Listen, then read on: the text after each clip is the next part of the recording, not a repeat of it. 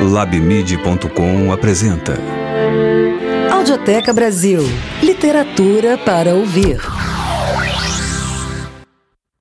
Olá, eu sou a professora Adriana Braga da PUC Rio, coordenadora da Audioteca Brasil, que reúne textos literários de grande peso histórico. Você ouve a seguir a poesia O Burgo, de Gregório de Matos. Esta é a primeira das quatro partes que compõem a série de poemas Crônicas do Viver Baiano Sessentista, atribuída a Gregório de Matos. O título se refere à Bahia, principal burgo da sociedade brasileira da época e berço da obra do controverso poeta barroco brasileiro. Gregório de Matos Guerra foi o mais importante poeta satírico da literatura em língua portuguesa do seu tempo. Patrono da cadeira número 16 da Academia Brasileira de Letras ele recebeu o apelido de Boca do Inferno pelas críticas irônicas dirigidas à Igreja Católica e aos costumes sociais. De família rica, se formou em direito na capital portuguesa, onde frequentou a corte. Dono de um comportamento transgressor, Gregório foi deportado para Angola.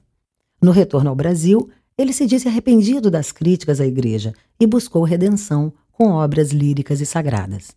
Ainda assim, seus comentários são considerados atemporais, pois tratam de questões como a corrupção de governantes e a hipocrisia na vida social. Em O Burgo, que você ouve a seguir, Gregório retrata, com o sarcasmo habitual, as camadas sociais que formavam a Bahia seiscentista, maior cidade daquele tempo. A obra é um mergulho satírico na vida baiana da época. Lembrando que a Audioteca Brasil reúne uma série de outros textos marcantes da nossa história, além de entrevistas exclusivas com especialistas relacionados às obras literárias. Ouça agora O Burgo, de Gregório de Matos Guerra. O Burgo. Meus males, de quem procedem? Não é de vós? Claro, é isso, que eu não faço mal a nada por ser terra e mato arisco. Isto sois minha Bahia, isto passa em vosso burgo. O poeta descreve o que era realmente naquele tempo a cidade da Bahia, de mais enredada por menos confusa. A cada canto um grande conselheiro que nos quer governar a cabana e vinha. Não sabem governar sua cozinha e podem governar o mundo inteiro.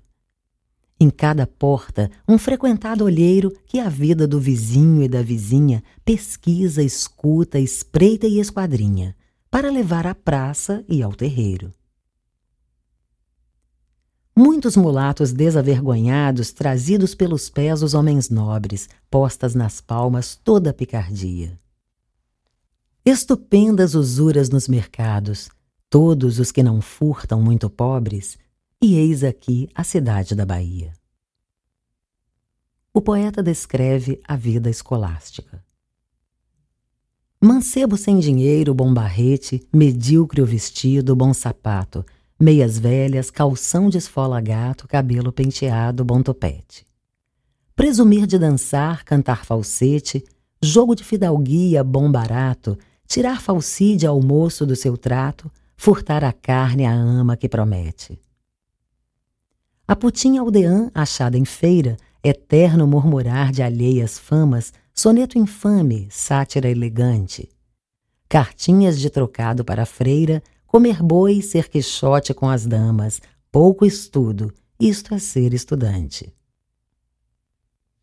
Fingindo poeta que acode pelas honras da cidade, entra a fazer justiça em seus moradores, sinalando-lhes os vícios em que alguns deles se depravavam. Uma cidade tão nobre, uma gente tão honrada, Veja-se um dia louvada desde o mais rico ao mais pobre.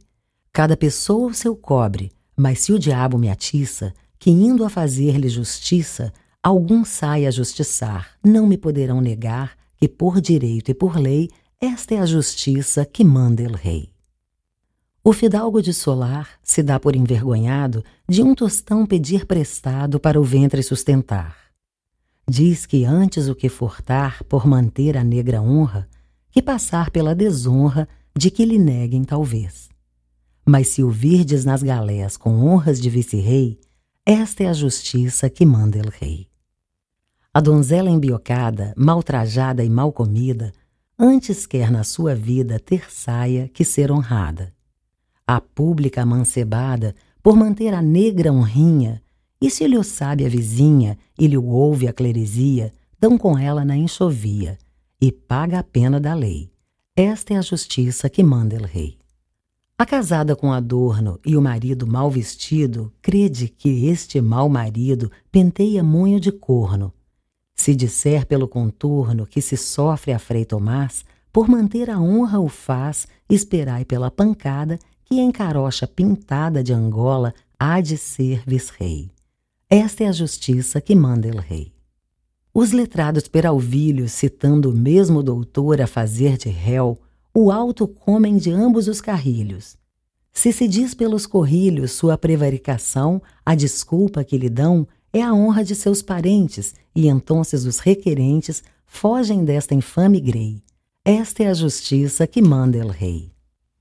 O clérigo julgador, que as causas julga sem pejo, não reparando que eu vejo que erra a lei e erra o doutor. Quando vem de Monsenhor a sentença revogada, por saber que foi comprada pelo gimbo ou pelo abraço, responde o juiz madraço: Minha honra é minha lei, esta é a justiça que manda el rei. O mercador avarento, quando a sua compra estende no que compra e no que vende, tira duzentos por cento. Não é ele tão jumento que não saiba que em Lisboa se lhe há de dar na gamboa, mas comido já o dinheiro, diz que a honra está primeiro e que honrado a toda lei. Esta é a justiça que manda el rei. A viúva autorizada que não possui um vintém, porque o marido de bem deixou a casa empenhada. Ali vai a fradalhada, qual formiga em correição, dizendo que a casa vão manter honra da casa. Se a virdes arder em brasa, que ardeu a honra, entendei. Esta é a justiça que manda el rei. O Adonis da manhã, o cupido em todo o dia, que anda correndo a coxia com recadinhos da irmã. E se lhe cortam a lã, diz que anda naquele andar por a honra conservar bem tratado e bem vestido. Eu o verei tão despido que até as costas lhe verei. Esta é a justiça que manda el rei. Se virdes um bom abade sobre o púlpito ocioso, não lhe chameis religioso, chamai-lhe embora de frade. E se o tal paternidade rouba as rendas do convento para acudir ao sustento da puta como da peita, com que livra da suspeita do geral do viso rei, esta é a justiça que manda el rei. O poeta define a sua cidade. De dois F se compõe esta cidade, a meu ver: um furtar, outro foder. Recompilou-se o direito e quem o recompilou com dois Fs o explicou por estar feito e bem feito. Por bem digesto e colheito só com dois Fs o expõe, e assim quem os olhos põe no trato que aqui se encerra, há de dizer que esta terra de dois Fs se compõe. Se de dois Fs composta está a nossa Bahia, errada a ortografia a grande dano está posta. Eu quero fazer aposta e quero um tostão perder que isto a há de perverter, se o furtar e o foder, bem não são os Fs que tem esta cidade, a meu ver. Provo a conjetura já prontamente como um brinco. Bahia tem letras cinco, que são B, A, H e A. Logo, ninguém me dirá que dois Fs chega a ter, pois nenhum contém sequer, salvo se em boa verdade são os Fs da cidade, um furtar, outro foder. Este podcast compõe o acervo da audiotecabrasil.com, uma produção do LabMid, o Laboratório de Mídias Digitais da PUC-Rio, com o apoio do Instituto de Estudos Avançados em Humanidades. Narração, Adriana Braga. Curadoria, professora Luísa Mello. Produção LabMid. Coordenação geral, Adriana Braga. Conheça o nosso acervo de clássicos e raridades da literatura brasileira em www.audiotecabrasil.com.